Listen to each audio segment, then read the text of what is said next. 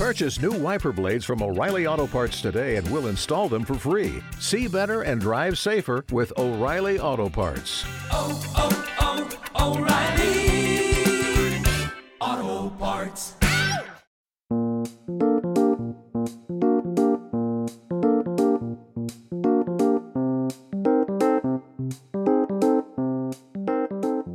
El saco de carbón.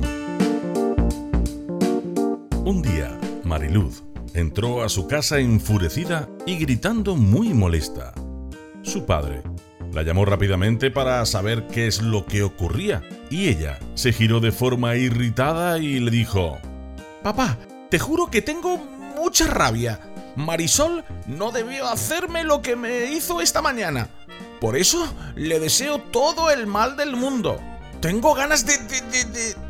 Su padre, un hombre simple, pero lleno de sabiduría, escuchaba con calma a la hija quien continuaba diciendo, Imagínate que la estúpida de Marisol me humilló frente a mis amigos.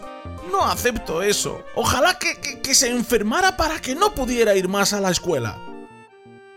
El padre siguió escuchando sin decir nada y se dirigió hacia una esquina del garaje de la casa. Allí tomó un saco lleno de carbón, el cual llevó hasta el final del jardín. Una vez allí, le propuso, Mira, ¿ves aquella camisa blanca que está en el tendedero? Hazte la idea que es tu amiga. Y cada pedazo de carbón que hay en esta bolsa es un mal pensamiento que va dirigido hacia ella. Tírale todo el carbón que hay en el saco hasta el último pedazo y así te desahogas. Después, si quieres, yo regreso para ver cómo va todo. La niña lo tomó como un juego y comenzó a lanzar los carbones, pero como el tendedero quedaba algo alejado, pocos de ellos acertaban a la camisa. Pasado un rato, cuando el padre regresó, le preguntó, Hija, ¿qué tal te sientes? Cansada pero alegre. Acerté algunos pedazos de carbón a la camisa. En ese instante, el padre tomó a la niña de la mano y le dijo, Bueno, ven conmigo, quiero mostrarte algo. Así el padre se la llevó y la colocó frente a un espejo que le permitía ver todo su cuerpo. ¡Qué susto se llevó la niña!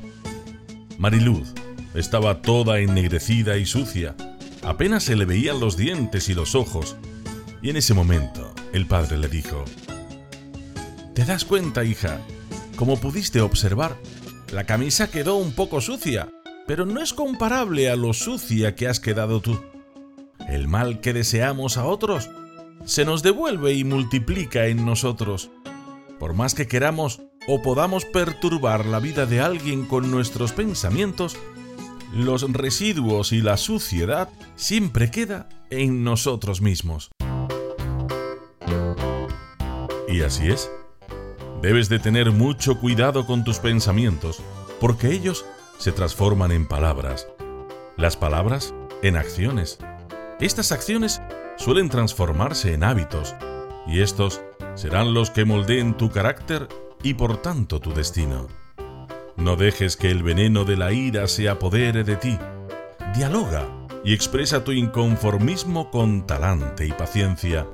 Seguro que al final llegas al entendimiento deseado y más feliz para todos.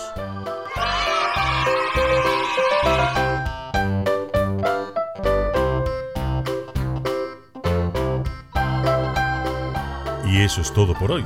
Espero que te haya gustado nuestro cuento y aprendas mucho de él. Suscríbete a nuestro canal. Aquí en iVoox encontrarás todos los podcasts de Cuento Niño. Pero si quieres más, también puedes visitar nuestra página web cuentoniño.com. Pronto, muchos más. Gracias y hasta la próxima. Adiós.